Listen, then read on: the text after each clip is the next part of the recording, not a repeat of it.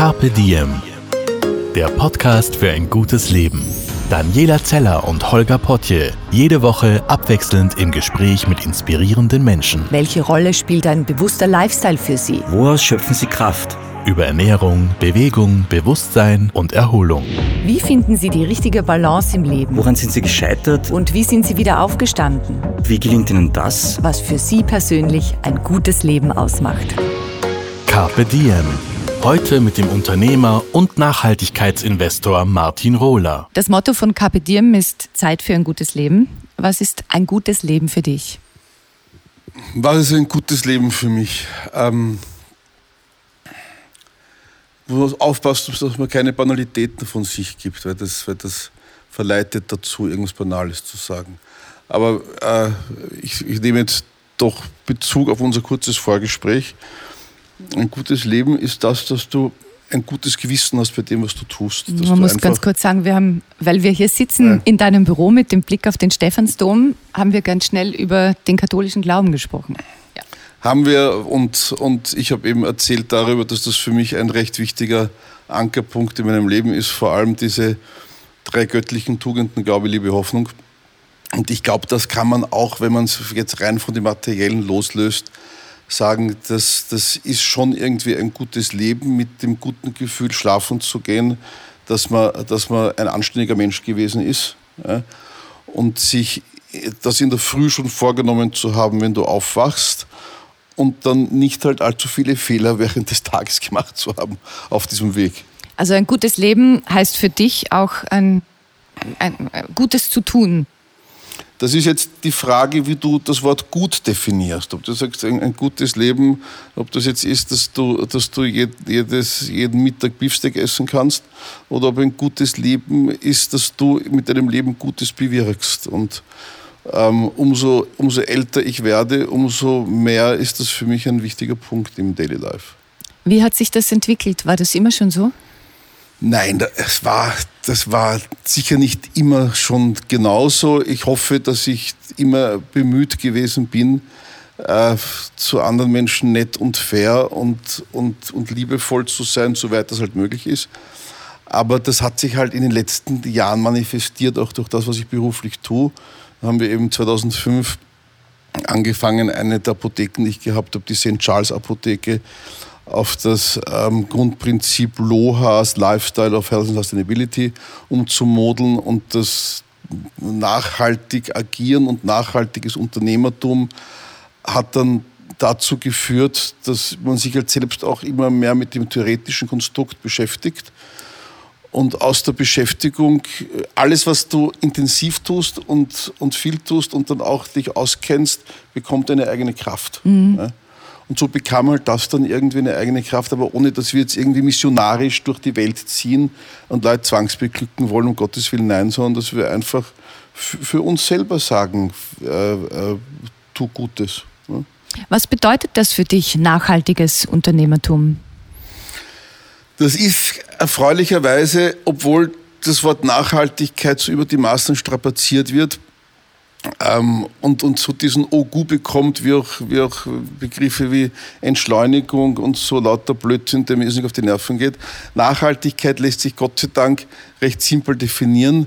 Das sind die drei Säulen der Nachhaltigkeit, soziale Verantwortung, ökologische Verantwortung, ökonomische Verantwortung im Rahmen von Unternehmertum. Und das heißt zuallererst, solange das System da draußen Kapitalismus heißt, dass ein Unternehmen, das nachhaltig sein möchte, Gewinn erwirtschaften muss. Es gibt kein nachhaltiges Unternehmertum, ohne dass du profitabel bist. Äh, rei- Rein darum, weil du ja bestehen möchtest über längere Zeit und nicht nur, solange es irgendwelche netten Leute gibt, die dir Geld charity-mäßig geben. Äh, Und die beiden anderen Säulen sind soziale Verantwortung und ökologische Verantwortung.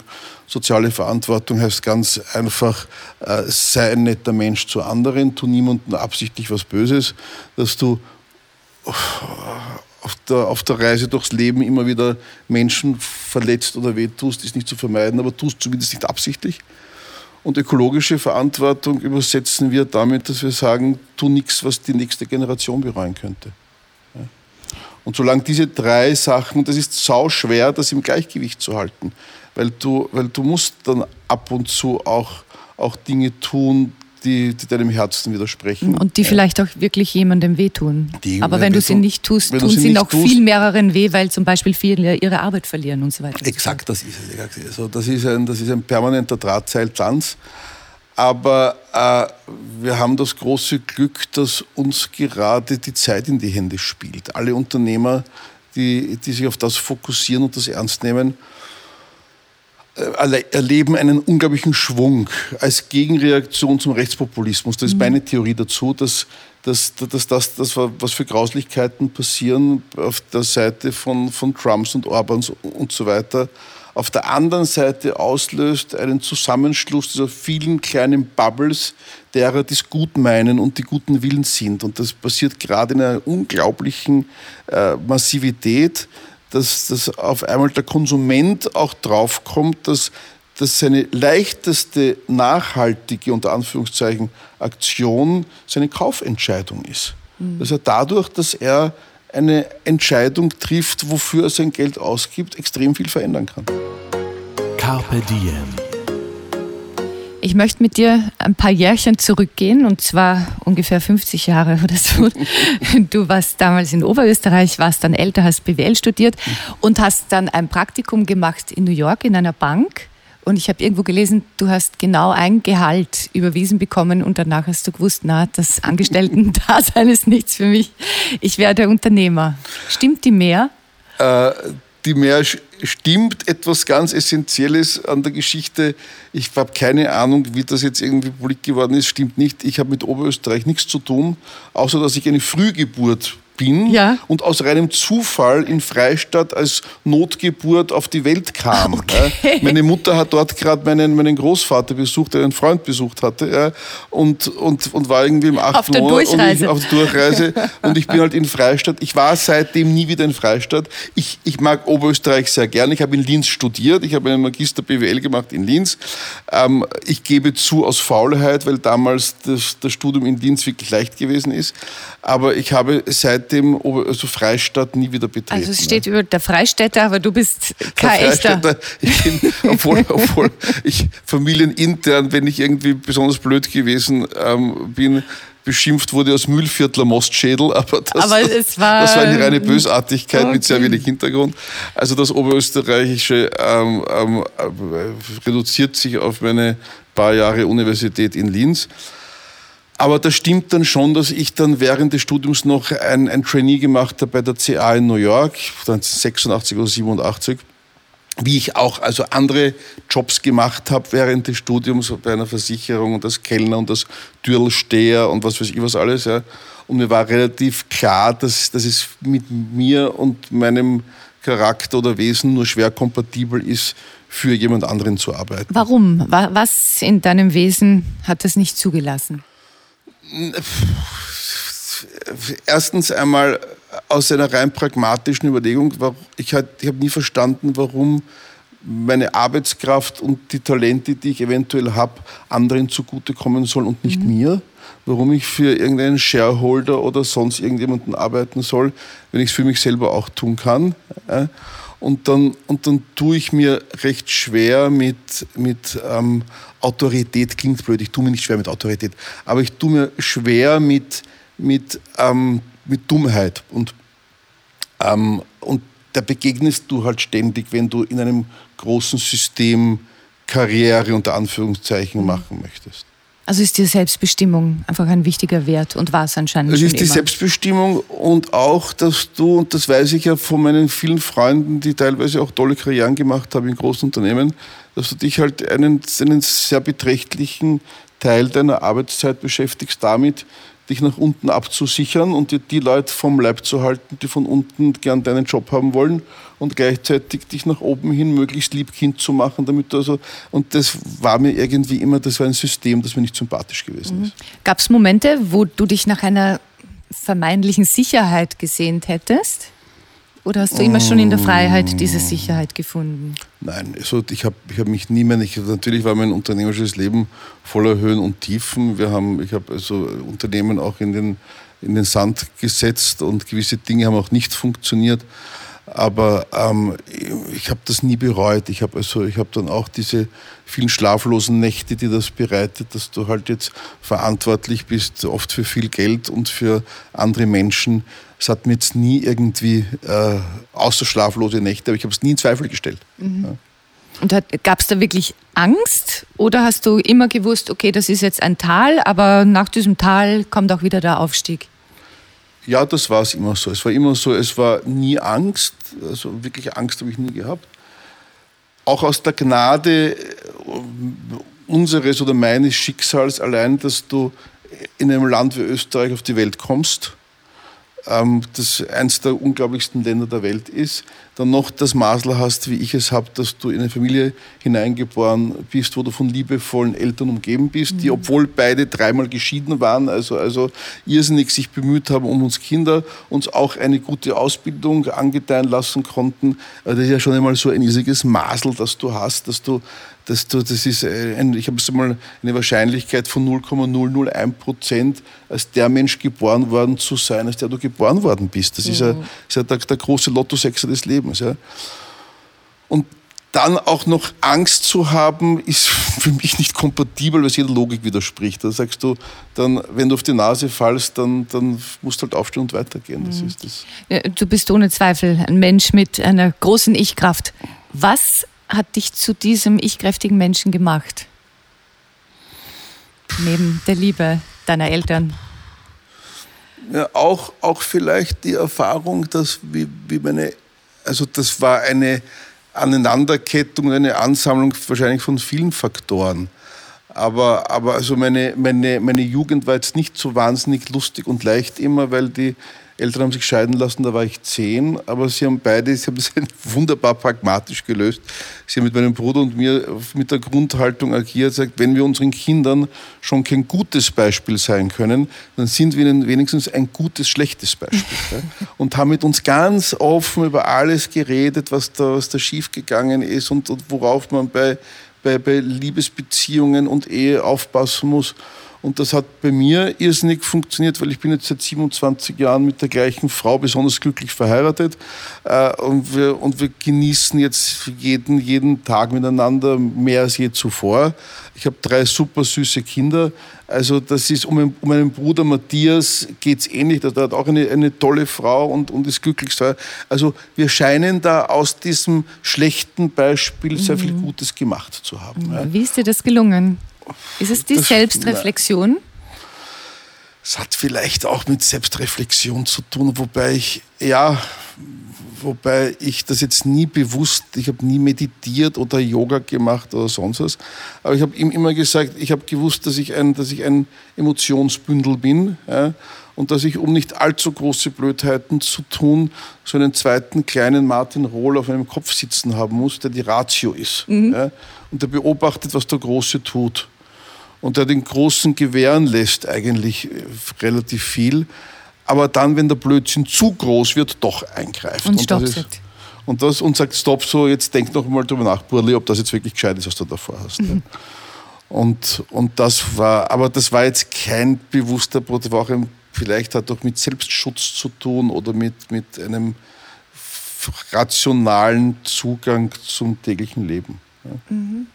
Äh, gehen wir nochmal äh, zurück zu deinen Anfängen als Unternehmen. Also du hast dann deine ersten Firmen gegründet, wieder verkauft, vieles hat funktioniert. Und dann kam eben 2005, wie du gesagt hast, dieses Nachhaltigkeitsthema in mhm. dein Leben. Gab es da eine Initialzündung oder war das ein Prozess? Die Initialzündung war eine pragmatische Geschichte. Ich habe eben äh, wir hatten in der Familie eine kleine Pharmafirma und eine Apotheke auch. Ich habe dann in den 90er Jahren gegründet eine Apotheken-EDV-Firma, wo wir halt Warenwirtschaft für Apotheken verkauft haben. Und dann haben wir angefangen, selbst Apotheken zu kaufen, weil es so eine Dienstleistungswüste war. Und das war einfach wahnsinnig lustig, weil du halt dort einen irrsinnigen Hebel gehabt hast, wenn du in Unternehmen, die die halt einen ganz wesentlichen Bestandteil erfolgreichen Unternehmertums nicht so perfekt wahrgenommen haben. Wenn du da mit Dienstleistung reingehst, hast du halt einen großen Hebel in der Hand. Und das haben wir uns halt die diversesten Konzepte gesucht. Eine Apotheke war die Apotheke zum Weinberg in Grinzing, Grinzinger Straße. da war meine Vorgabe an den haben wir gebaut 1999, 2000, meine Vorgabe den Architekten war, die Apotheke darf, wenn du hineingehst, nicht als solche kenntlich sein. Das heißt, wir haben also, um die Leute zu überraschen. So haben wir uns halt immer wieder Leitthemen gesucht für die Apothekenkonzepte. Und das LOHAS, das Nachhaltigkeit, war eine Idee meines damaligen Kompagnons und heute noch sehr guten Freundes Xandi Ehrmann, der gesagt hat, du pass mal auf, für die St. Charles Apotheke machen wir doch Lohas. Ja, das war am Anfang ein reines Marketinggeschichtel, das haben wir nicht ernst genommen, das war, oder ich zumindest. Ja. Aber dann, umso mehr wir uns beschäftigt hatten, damit dann halt immer mehr und mehr und mehr. Ja. Und dann wurde das dein, dein Haupt Thema, das Thema Nachhaltigkeit. Ja, und dann haben wir, da habe ich eben verkauft 2008 alle meine Apothekenbeteiligungen, weil ich ein gutes Angebot hatte. Und dann haben wir uns gekauft eine Biolandwirtschaft im Norden von Wien, die Bergmühle. Und ähm, wo meine Frau großartig ist, die hat eben bei all diesen Dingen mitgespielt, auch bei den, auch bei den Ideen, dass wir unser Leben verändern und, und, und, und hat dann auch, hat dann auch ihr, ihr eigenes Geld hergegeben dafür. Also wir haben da, es war eine, eine groß, große Übereinstimmung bei allen Projekten und dann haben wir uns eben gekauft, diese, die Bergmühle, die, die eine Mühle aus dem 13. Jahrhundert ist und große Reitanlage und konnten Bio-Äcker kaufen dazu.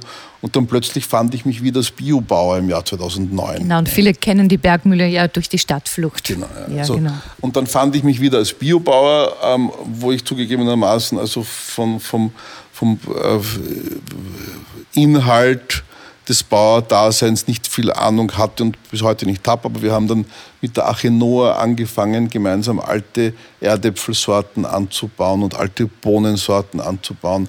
Haben einen Standel am, am Karmelitermarkt gehabt und dort alte Bohnen und alte Erdäpfel verkauft. Das war also lustig, aber eine Geldvernichtungsmaschine sondergleichen. Mhm. Bis wir halt dann gesagt haben, wir müssen eine Agritourismo anfangen, wo wir halt außerhalb von Südeuropa die erste Landwirtschaft sind, die aus den eigenen Produkten und wir haben auch die Jagd rundherum und aus dem, was auf der Jagd geschossen wird, ähm, einfach die Sachen hochwertig auf den Teller bringt. Einfach, dass du die Wertschöpfungskette vom the field to the fork mitnimmst zu dir. Mhm. Bei vielen Menschen ist es so, die haben diese nachhaltige Grundeinstellung als Lebensprinzip und machen ein Business draus. Und bei dir war, so wie das klingt, zuerst das Geschäft ja, ja. und dann hat sich bei dir und bei deiner Frau anscheinend auch haben, privat was verändert. Da hat sich privat sehr viel verändert. Wobei der Unternehmer steht schon im Vordergrund. Also das ist das, das ich, ich jetzt jetzt zu behaupten, ich wäre der Gutmensch wäre eine Lüge. Es steht bei mir ganz gleich, ich habe jetzt in der Gutschers meine 15 bis 20 beteiligt. Die Gutschers ist meine Beteiligungsfirma. Genau. Meine 15 also bis 20 Beteiligungen. Swing Kitchen, drinnen. Habibi und Habara beispielsweise. Ja, ja, also das sind halt diverse Sachen, auch die Fair Finance, eine, eine private Pensionsvorsorgekasse und, und das Biorama. Also das gibt es viele. Das ist gar nicht fokussiert auf Gastronomie, sondern da sind, da sind viele andere, andere Sachen auch dabei. Und das hat sich halt dann entwickelt, dass ich nur in die Dinge investiert habe, die mich interessiert haben. Mich hat halt nur noch das interessiert, wo ein gewisser nachhaltiger Impact da ist. Mhm. Aber wie hat dich das als, als Mensch verändert? Es hat, mich, es hat mich sicher verändert, dass ich bewusster mit anderen umgehe und dass ich mir bei allem, was ich tue, überlege, äh, wo ist der Impact, wo ist der soziale oder ökologische Impact. Ja? Das heißt nicht dass ich mich immer danach halte. Ja? Ab und, zu, ab und zu treffe ich eine bewusste Entscheidung, jetzt zu sündigen, unter Anführungszeichen. Mhm. Entweder weil es gerade nicht anders geht oder weil es für die Gesamte des Projekts wichtig ist ja? oder weil ich auch gerade keine Lust dazu habe. Hm? Ist auch legitim. Ja? Wie schon vorher gesagt, umso mehr du dich beschäftigst mit einer Angelegenheit, umso mehr Dynamik bekommt sie auch. Carpe Diem. Du hast mir vorhin erzählt, dass du immer schon Mitglied der katholischen Kirche warst, aber so die letzten 20 Jahre das ein wichtiges Thema für dich geworden ist, du auch wirklich ähm, aktiv jeden Sonntag in, in, in die Messe gehst, hat deine Beschäftigung mit nachhaltigen Projekten auch um, ähm, dieses Tor zum Glauben wieder stärker geöffnet? Das habe ich mich auch unnächst einmal gefragt, weil das war so ein, zum, zum, zu Zurückfinden zu meinem Glauben und das Beschäftigen mit Nachhaltigkeit äh, hat so fast zur gleichen Zeit angefangen, wobei das wieder in die Kirche gehen früher, also das ist jetzt mehr als 20 Jahre her, und, und äh, diese Fokussierung auf nachhaltige Projekte im Unternehmertum ist 15 Jahre her. Aber das, das geht schon ein bisschen Hand in Hand, vor allem, vor allem wenn, du, wenn du halt an diese drei wunderbaren göttlichen Tugenden Glaube, Liebe, Hoffnung glaubst, ja, die man ja, die man ja auch richtig lesen und definieren muss, weil Glaube heißt in dem Zusammenhang nicht konkreter Glaube an Gott, sondern der Glaube daran, dass, dass wir einen freien, dass wir Menschen, Kinder einen freien Willen bekommen haben und mit dem freien Willen viel Gutes bewegen können. Das ist der Glaube an die, an die Macht des Guten im Menschen. Ja, und, die, und die Hoffnung, Glaube, liebe Hoffnung, die Hoffnung darauf, dass es gelingt, was Gutes zu tun. Ja, und das Wissen darum, dass es nur mit Liebe funktioniert. Jetzt nicht die erotische Liebe, sondern Nächstenliebe. Mhm. Das, das halt einfach. Ohne, ohne diese, diese wunderbare, nicht erklärbare Emotion wahrscheinlich, wahrscheinlich viele Dinge nicht richtig machen wirst. Ja, und das Prinzip der Nächstenliebe findet sich ja auch in sozialer, ökonomischer, ökologischer genau, Verantwortlichkeit. Genau. Und, und, insofern passt das ja sehr gut zusammen. Also wenn du, wenn du, wenn du, wenn du gerade den Katholizismus so siehst, dass du Glaube, Liebe, Hoffnung als die, als die drei Ankerpunkte siehst und das dann ergänzt halt. Ich habe dann auch noch sehr gern diese vier Kardinaltugenden, die nichts zu tun haben mit dem Kardinal der Kirche, sondern die, die schon Plato, ja, das sind äh, Gerechtigkeit, Tapferkeit, Klugheit, Bescheidenheit. Ja. Also wenn du aus diesem, aus diesem Wertegerüst ja, dich immer wieder besinnst darauf, dass du Gerechtigkeit, Tapferkeit, Klugheit, Bescheidenheit, Glaube, Liebe, Hoffnung ja, nicht vergisst, dann kannst du eigentlich nicht viel falsch machen. Welche dieser Tugenden fällt dir am schwersten? Wahrscheinlich, wahrscheinlich Bescheidenheit. Wahrscheinlich, wenn du das Glück hast, dass dir, dass dir doch recht viel gelingt in deinem Leben und viele Sachen, die ich mache, machen mir auch einen wahnsinnigen Spaß. Und da muss man sich wahnsinnig hüten vor dem Laster der Überheblichkeit. Das ist also das, das womit ich sicher, sicher oft, oft kämpfe. Und, und aber da habe ich eine wunderbare Frau, die mir dann, dann immer wieder rechtzeitig auf den Deckel gibt und sagt so, Bursche, jetzt, jetzt, komm wieder jetzt, Bursche, jetzt komm wieder auf, jetzt, jetzt krieg dich wieder ein. Und, und ich habe gelernt, darauf zu hören auch sofort. Du bist klug genug und, und auch mutig genug, ich, dich dem zu stellen. und ich und widerspreche da nicht. Also, mhm. also das ist, das ist, aber das ist eine Verlockung, die, der, der man halt unterliegt, wenn man, wenn man so Glück hat. Auch so ein schöner Gedanke, ähm, ähm, der Demut, weil Demut nicht, nicht im Sinne, dass du demütig auf Erbsen in der Ecke kniest, ja, sondern Demut als, als Gegenbegriff zu Hochmut. Mhm. Ja, dass, du, dass du sagst, du, Demut musst du definieren, dass du sagst, ich will nicht hochmütig sein, ja, weil ich so viel Glück im Leben habe. Ja, sondern dass du sagst, du bist demütig und, und eine Demut zeigst du am besten durch, durch Dankbarkeit und Loyalität mit Menschen, die nicht ein Masel gehabt haben. Mhm. Äh, auch diese, diese Stunde in der Kirche am Sonntag, ist das ja. auch ein Moment, wo du dich selbst wieder in die Demut begibst? Absolut, das ist also absolut, absolut diese, diese Stunde dient zuerst einmal Revue passieren zu lassen, was die letzte Woche passiert ist und dann, und dann halt sich, sich innerlich vorzubereiten darauf, was, was, was einem bevorsteht und halt, und halt um, um Unterstützung zu, zu bitten, dass einem das gelingen möge, was man vorhat und dass man, dass man die, die Fehler, die man gemacht hat, nicht wiederholt. Darum, darum geht es in der Messe, dass du halt diese Stunde hast und um, umso regelmäßiger man geht, umso hilfreicher wird es auch, weil halt die Zeitabstände des sich Besinnens kürzer werden. Mhm mein, mein Prinzip ist immer, dass wenn man sehr viel ins Außen geht, man diesen gleichen Weg auch ins Innen gehen sollte. Und ja. du bist ja, ein gutes ja, das ist, dafür. Das ist sehr, sehr wunderbar. Das habe ich noch nie so gesehen, aber so kann man sagen, ja, dass, es, dass, dass jedes Ding braucht ein stabiles Fundament. Und wenn du, wenn du halt, halt recht viel an Außenwirkung hast, die halt bekommst, aus welchem Grund auch immer, dann wäre das nicht stabil und auch nicht glaubwürdig, wenn das Fundament, auf dem steht, irgendwie erwackertes ist. Ja, und vor allem man verliert sich selbst und weiß mhm. irgendwann nicht mehr, wer, mhm. genau, wer bin ich wirklich, genau, was genau. war mein Ursprung. Ja, ja. Deine öffentliche Wahrnehmung hat ja auch zugenommen im letzten Jahr. Du bist jetzt ähm, im Fernsehen, du bist Investor bei der Show Zwei Minuten, zwei Millionen. Was hat das verändert? dass dich jetzt vielleicht Menschen auch auf der Straße erkennen und sagen, ah, das ist der aus dem Fernsehen. Also ich habe sie mal brutal unterschätzt. Ich habe gedacht, ich schaue fast nicht fern. Ich kannte die Sendung vorher gar nicht, obwohl es die schon fünf Jahre gegeben hat. Ich habe mich auch von all diesen Start-up-Netzwerken immer tunlichst ferngehalten, weil das hielt ich für einen Waste of Time und immer wieder die gleiche Bubble, die sich selber beweihräuchert und, und, und, und auch, auch im, leider Gottes auch in der Nachhaltigkeitsbubble, die immer wieder die gleichen Leute, die sich gegenseitig Preise verleihen. Also das ist halblustig. Ähm, und ich habe auch, hab auch die Sendung nicht gekannt, wurde dann gefragt, habe da, hab mir das dann überlegt, war dann mit dem Hans-Peter Haselsteiner Mittagessen, habe hab hab den gefragt, warum er das macht. Und er hat was sehr Richtiges gesagt, du, wir bewegen junge Leute zum Unternehmertum. Junge Menschen, die zuschauen und sehen, da traut sich einer mit seiner spinnenden Idee, Unternehmer werden zu wollen, dann traue ich mich das mit meiner Idee auch. Ja. Und das war halt die Hauptmotivation und ich habe es brutal unterschätzt. Ich dachte, schauen Sie irgendwie 1000 Freaks an und das ist vergessen in der Sekunde, wo es gesendet worden ist. Aber das ist anscheinend nicht so, weil die haben halt unglaubliche Zuschauerzahlen und sind jetzt mit der letzten Staffel hochzufrieden, weil sie noch nie so viele hatten.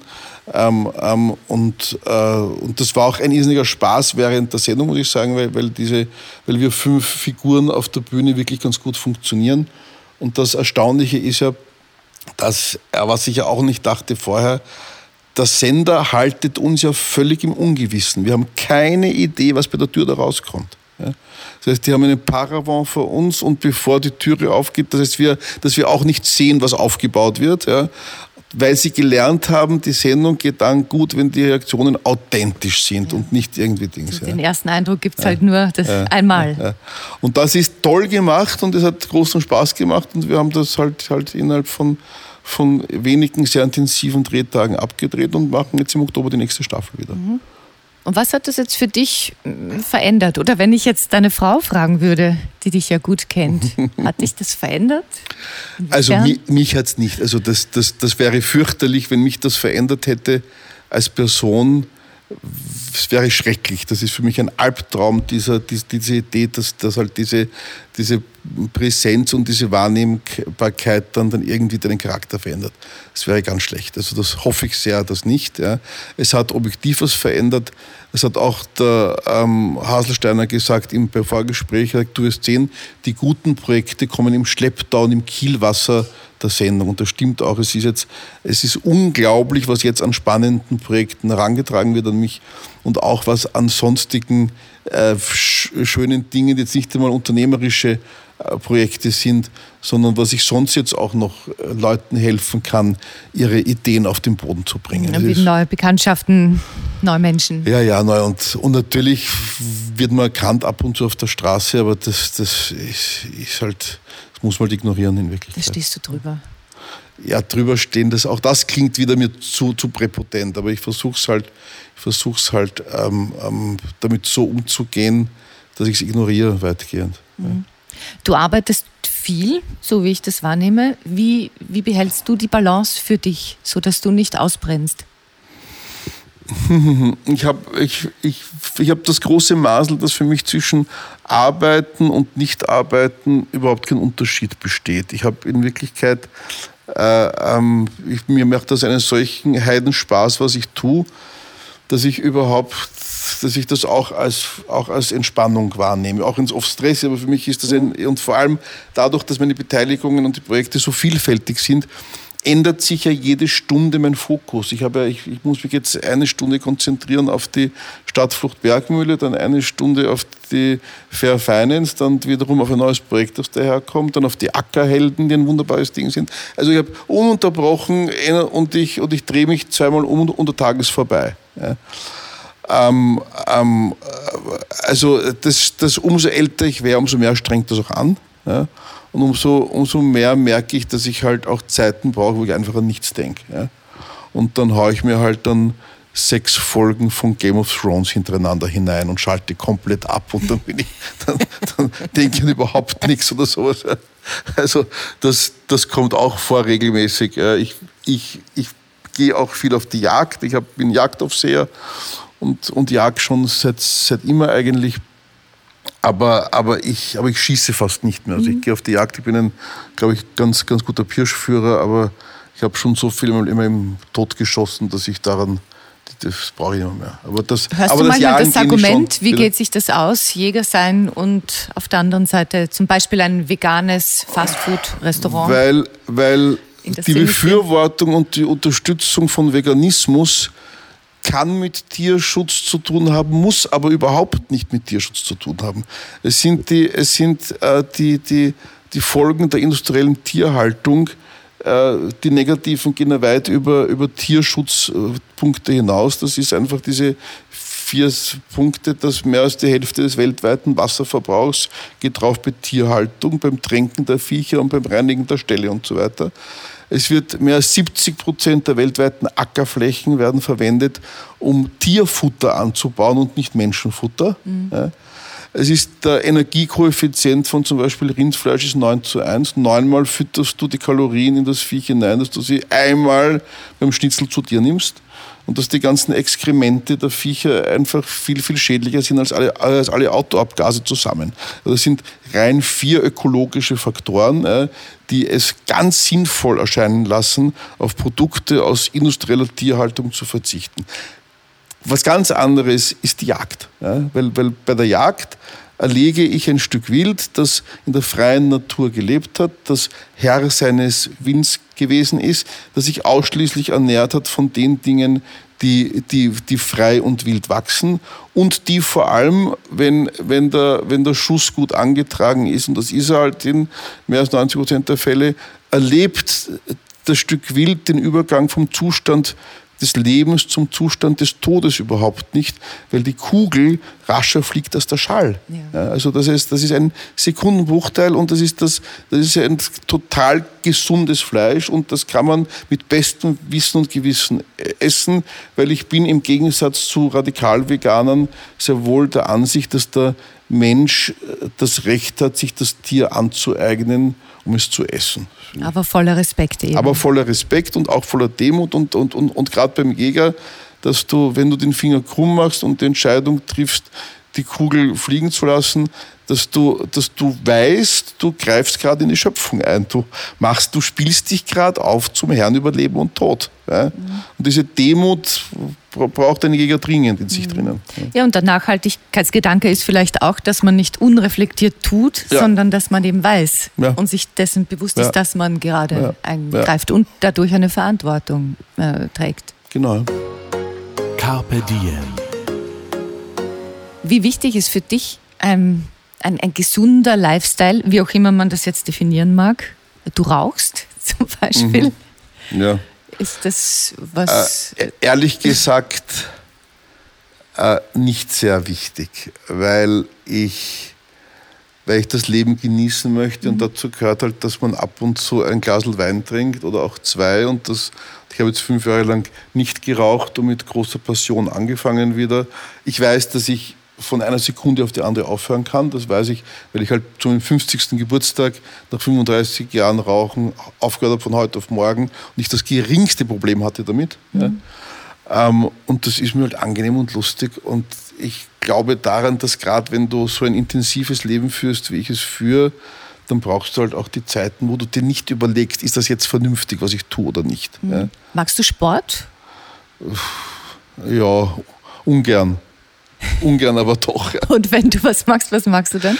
Also ich, ich fahre ich fahr irrsinnig viel, oder irrsinnig, ich fahre so oft ich kann Ski. Ja, ich bin, ich bin, das ist vielleicht der einzige Sport, den ich wirklich beherrsche. Ich spiele Tennis, ab und zu fange ich an zu laufen wieder, dann höre ich wieder auf. Also ich, ich bin jetzt nicht, nicht einer, der regelmäßig sportelt und der, der daraus auch viel Befriedigung bekommt. Also mir ist das irgendwie mühsam. Also es klingt alles so, als wärst du mit einer sehr, sehr guten und, und starken Grundkonstitution gesegnet. An, anscheinend, ich habe natürlich immer wieder meine fünf bis zehn Kilo zu viel, aber da habe ich halt auch dank, dank meines Katholizismus halte ich mich an die Fastenzeit. Das heißt, zwischen Aschermittwoch und Ostersonntag, auch an den Sonntagen trinke ich keinen Tropfen Alkohol ja, und versuche weniger zu essen und keine Schokolade. Und da nehme ich halt diese fünf bis zehn Kilo, die ich zu viel habe, immer wieder ab und fresse mir den Rest des Jahres entspannt wieder rauf. Also das ist, eine, das ist ein herrliches Radl, das seit zehn Jahren gut funktioniert. Wa- Was hast du noch für Ziele in deinem Leben? Du hast so vieles erreicht. Die Familie, die Beziehung, die Firmen. Hast du manchmal das Gefühl, so puh, jetzt habe ich so viel erreicht, was soll da noch kommen? Oder bist du einer, der immer am Anfang ich, steht? Ich habe noch nicht so viel erreicht. Also dass ich, ich habe ich hab zwar ein paar lustige Sachen gemacht und mache auch lustige Sachen, aber, aber ich habe, das spielt meinem Selbstverständnis keine große Rolle, weil das Leben ist ein einziger Fluss und, und, und in Wirklichkeit ist Stillstand, Rückschritt, also in Wirklichkeit, es geht dauernd weiter und es ist nie zu Ende. Es ist nie zu Ende. Ähm, ähm, hoffentlich und alles, was ich mache, macht mir einen irrsinnigen Spaß. Irgendwann einmal möchte ich die Zeit und die Ruhe haben, ein Buch zu schreiben, aber das wird vielleicht kommen und wenn es nicht kommt, wird es auch gut gewesen sein. Worüber genau würdest du schreiben? Was weiß ich, ich, hab, ich, hab, ich, ich, ich, lese auch immer wieder so, äh, so gern diese, diese äh, skandinavischen Krimis und denke mir, dass, dass Österreich eigentlich so ein cooles, lustiges, schräges Biotop ist, da schon längst jemanden geben müsste. Da gibt es eh ein paar, aber das hat noch nicht diese Qualität bekommen, diese, diese ganz, ganz argen skandinavischen Stories zu erzählen hier. Und das ist halt, aber das ist jetzt keine ernstzunehmende Idee. Dass, dass und, und ich werde von meinem Umfeld ständig penetriert, dass ich das doch, doch bitte endlich machen soll oder Kinderbücher schreiben soll. Meine Frau sagt bitte, weil ich habe meinen Kindern immer aus dem Stegreif gute Nachtgeschichten mhm. erzählt. Ja, und da wurden dann riesige Buchstories daraus und die, ich, und ich werde dazu vergewaltigt, die jetzt einmal aufzuschreiben. Aber ich habe sie, Gott sei Dank, umso älter du wirst, umso, umso mehr vergisst du auch. Das ist eine Gnade des Schicksals. Ich habe eh schon viel von dem Schatz vergessen. Wieder. Wobei, das wäre eine große Überraschung. Martin Rohler, neuerdings Kinderbuchautor. Martin, hast du Rituale, die dich durch den Tag begleiten? So irgendwas, das du in der Früh machst oder zu Mittag, am Abend? Nein, Nein null. Ich dusche mich in der Früh. Und nein, eigentlich keine. Also vorm Schlafen gehen, irgendeinen Gedanken, den du noch machst? Nein, nein. Ich, ich bete vielleicht den Vater unser innerlich geschwind mhm. vom, vom, vom Schlafen gehen. Aber das, das ist es auch. Also nein, ich habe keine Rituale. Mhm. Äh, ist eigentlich dein Essverhalten ritualisiert oder ist es so, wenn was da ist, isst du? Wenn was da ist, esse ich es. Meistens frühstücke ich nicht, sondern meine erste Mahlzeit ist ein Mittagessen. Aber nein, keine Rituale. Ganz entspannt. Völlig, ist das völlig wurscht. Ich habe noch ein paar Fragen, die das Leben stellt. Ja. Martin, drei Qualitäten, die du dir angeeignet hast, die dich dort gebracht haben, wo du heute bist. Hm, das kann ich jetzt darum relativ rasch beantworten, weil, ich, weil wir das Thema jetzt am Wochenende hatten. Ja. Äh, das, also ich, ich sag's in ein paar blöden Sprüchen. Ja. Das erste ist, jedes Problem ist eine versteckte Chance, dass du, dass du nie verzweifelst daran, dass eine Sache nicht funktioniert, sondern dass du sagst, okay, super, der Plan B, C oder D ist eh viel besser, sicher. Mhm. Und der war auch immer besser, weil im ganzen Leben war der, waren die Pläne B, C oder D viel besser als der Plan A. Ja? Das zweite ist der nächste blöde Spruch, let's cross the bridge when we get there. Also es fehlt ja nicht zu lange vorausdenken, weil es kommt eh meistens ganz anders, als also du glaubst. keine Sorgen machen, bevor nicht das Problem da ist. Ja, so. weil, mhm. und vielleicht äh, kommt ja das Problem auch gar nicht, sondern du antizipierst es und beschäftigst dich wahnsinnig, waste of time, sondergleichen, sich mit Möglichkeiten zu beschäftigen, die vielleicht eintreten und die dann sehr oft überhaupt nicht, und du hast aber total Zeit vergeudet dabei, dass, dass du dich beschäftigt hast mit Dingen, die noch nicht vor dir gestanden mhm. sind. Also das ist ganz wichtig. Und dann habe ich, dann habe ich, meine, meine Mami hat einen wunderbaren Spruch gehabt, mit dem sie uns großgezogen hat. Einige Sprüche, aber einer davon war, everybody's darling is everybody's fool. Ja? Es nicht allen recht machen wollen, sondern dass du, dass du auch sagst, ich, ich, ich mache jetzt meinen Stiefel und mache das und auch bei Projekten ist das, ist das bei allen Marketingkonzepten so wahnsinnig wichtig. Und da verwende ich diesen Spruch am häufigsten. Also du sagst, nein, du musst eine Zielgruppe definieren ja, und wenn das dann jemand nicht mag, dann mag es halt nicht, der muss es ja nicht mögen. Die Stadtflucht Bergmühle ist so ein Ding. Da gibt es ganz, ganz ein klares Konzept ja, und das mögen viele Leute und viele Leute verstehen hinten und vorne nicht, was da passiert eigentlich. Also das, ist, also das sind drei, drei Sprüche, die, die, oder drei Werte oder drei ist das genannt? Drei Qualitäten. Drei Qualitäten, die ich für wichtig halte. Mhm. Nicht beliebig sein, äh, sich dann um Dinge zu kümmern, wenn sie aktuell sind und vor Problemen nicht zu verzweifeln. Mhm. Und heißt das auch, du hörst dir zwar die Meinung an von anderen, aber du, du weißt, was du möchtest und du folgst dann deinem Gefühl und auch deiner Vision. Ja, ja. Also ich, ich höre, ich bemühe mich sehr auf Meinungen von anderen zu hören. Und weil mir das auch oft vorgehalten werde, dass ich, dass ich zu sehr fokussiert bin darauf, was ich mir einbilde. Darum ist das ein bewusster Vorgang. Äh, und ich, und ich hoffe, dass ich auch genug annehme. Ähm, ähm, aber natürlich aber am Ende des Tages mache ich das, was ich für richtig halte. Das ja. ist der Vorteil des Unternehmers, dass du niemandem Rechenschaft schuldig bist, außer dir selber. Ja. ja, man sieht das von Menschen in der Öffentlichkeit, ne? wenn sie sich wirklich zu verunsichern lassen von anderen Meinungen, den Fragen mhm. sind, da musst du so, bei Politikern mhm. ist das oft der Fall. Ja, und ist auch sicher nicht ganz einfach, da bei sich zu bleiben. Was, Martin, ist für dich schöner, zu Hause ankommen oder von zu Hause abreisen? Zu Hause ankommen. Wieso? Weil ich so irrsinnig schön habe zu Hause, weil ich eine wunderbare Frau habe, weil ich großartige Kinder habe, weil ich, weil ich ein schönes Zuhause habe, weil ich freue mich jedes Mal wahnsinnig, wenn ich zu Hause ankomme. Bist du jemand, der eher Heimweh hat oder Fernweh? Äh, ich habe nie Heimweh, nie, nie, nie, nie, nie. Ich habe auch nicht Fernweh in dem Sinne, wir, wir reisen irrsinnig gern. Wir haben, wir haben immer wieder so Wohnmobilreisen gemacht. Wir sind im letzten Sommer mit, der, mit den großen Kindern, die 26 und 24 und dem Nachzüger, der 13 ist, sind wir mit dem Wohnmobil von Halifax nach Vancouver gefahren. Sind wir 7000 Kilometer gefahren durch den Kontinent und, und, und haben noch einmal fünf Wochen intensiv verbracht miteinander, weil schon klar war, dass die großen Kinder es in die Welt hinauszieht. Also wir machen sehr viele Reisen, wo wir eng zusammen sind. Ähm, übermorgen fliege ich nach Spitzbergen und oh. mache eine Verdaim mit meiner Frau, schauen wir uns den Norden an. Also wir, wir, wir verreisen regelmäßig, aber wenn ich nicht verreise, ist mir das auch wurscht. Mhm. Ich bin da völlig entspannt. Was ist der schönste Ort, an dem du jemals übernachtet hast? Der schönste Ort, an dem ich jemals übernachtet habe. Das ist eine Frage schön. Ja einer der schönsten Orte, also wo ich im Hotelmäßig übernachtet war, jetzt vor drei Tagen im Hotel Sacher, weil wir aus der Wohnung ausziehen mussten. In Wien weil, oder in Salzburg? In Wien, in, in Wien. Wien, weil unsere Kinder, die aus dem Ausland kamen, zum anlässlich des Live-Balls uns aus unserer Wohnung rausgehauen haben, weil zwölf jugendliche Alkoholiker übernachtet haben in der Wohnung und da mussten wir ausziehen. Und die Alexandra Winkler war so nett und hat uns ein super Zimmer gegeben. Und da habe ich eine, eine, eine wunderbare Nacht im Sacher verbracht. Aber, also war jetzt von, von Hotelqualität, aber, aber so, sonst eine, eine, unvergessliche Nacht ist auf einem Segelboot in der Karibik auf, am, am Deck schlafend. Ja? Und das, das war auch toll. Also das, ja. Woran erkennen andere deine Eitelkeit? Gute Frage. Gute Frage.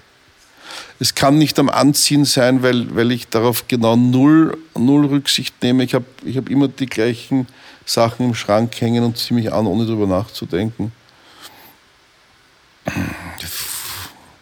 Vielleicht, dass ich, dass ich zu viel rede über meine Projekte oder dass ich so, da reißt mich halt dann aufs, meine Eitelkeit, ich weiß nicht. Sicher, ich, ich, ich, ich fürchte, ich, obwohl ich Eitelkeit am meisten verabscheue. Ja, ich finde vor allem eitle Männer schrecklich. Es gibt nichts Schlimmeres als Männer, die auf ihr Äußeres achten. Mhm. Ja, natürlich, du brauchst gepflegte Fingernägel und, und saubere Schuhe und gepflegte Fußnägel. Ja. Das hat mein ungarischer Vater mir beigebracht. Ja. Aber, aber alles an, jede männliche Eitelkeit widert mich wahnsinnig an. Aber Eitelkeit muss ja nicht nur äußerlich stattfinden. Ne? Es gibt ja auch die innere die innere Eitelkeit. Das, das eine, ich muss mich hüten vor einer gewissen Art der Selbstgefälligkeit, gerade dann, wenn so viele Dinge beginnen gut zu funktionieren, dass du, dass du nicht zu überheblich wirst und glaubst, das geht so weiter. Also ich ja. bin der Allertollste, mir gelingt sowieso alles und ja, und das auch nicht auszustrahlen, dass du eben mit dieser, eine der vier Kardinaltugenden Bescheidenheit, dass du, mhm. dass du halt dich da zurückrufst immer. Schwer. Mhm. In welchen Momenten bist du absolut souverän. Wobei, so wie ich dich kennengelernt habe, bist du in 99 Prozent der Momente deines Lebens absolut souverän.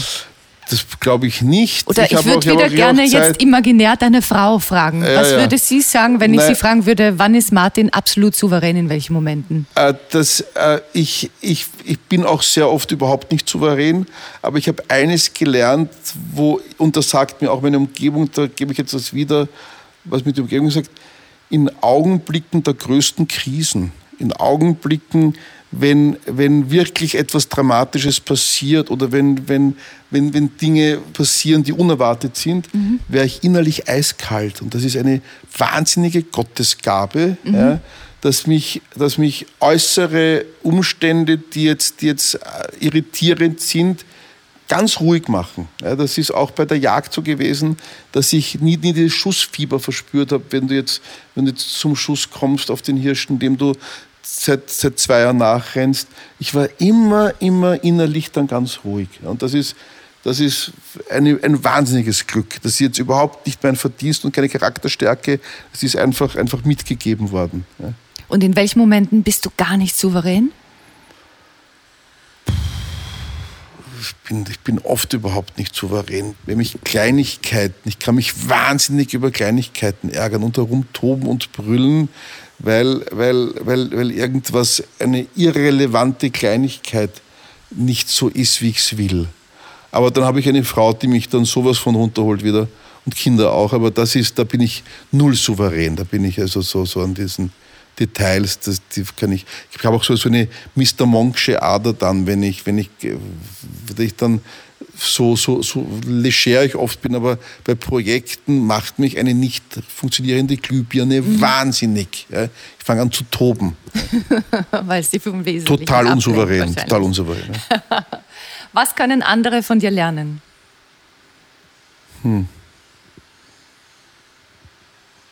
Dass das Leben schön ist, dass, dass, dass du das Leben, wenn, wenn du das Glück hast, so geboren zu sein wie wir, dass es keinen Grund zur Traurigkeit gibt. Weißt du, dass du einfach, dass du immer, immer, immer das siehst, was da draußen auch ganz gut funktioniert. Das halte ich ja jetzt überhaupt für eine, eine der ganz essentiellen Geschichten, die ist neben all den Zweckpessimisten, die es gibt, auch, auch Zweckoptimist zu sein, weil in Wirklichkeit funktioniert die Welt so gut, wie sie noch nie in Menschheitsgeschichte funktioniert hat.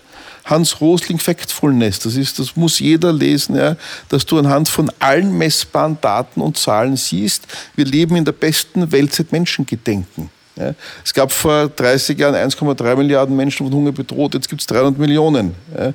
Es gibt unglaublich viele Kennzahlen, die zeigen, dass die Welt großartig funktioniert. Das heißt aber nicht, dass wir nicht riesige, riesige Challenges haben, wie, wie, wie, wie Klimawandel und, und so weiter. Aber den Blick aufs Große zu verlieren, das ist ein, ein massiver Fehler, der übrigens auch den Rechtspopulisten massiv Vorschub leistet. Ja. Also das ist die Fokussierung darauf, dass da draußen irrsinnig viel ganz, ganz toll funktioniert. Und letzte Frage, wenn alles möglich wäre, was würdest du heute tun? Sofort ein bedingungsloses Grundeinkommen einführen. Dankeschön für deine Bitte, Gedanken, Martin. bitte. Mehr von Carpe Diem gibt es auf Soundcloud, iTunes, Google Play oder Spotify.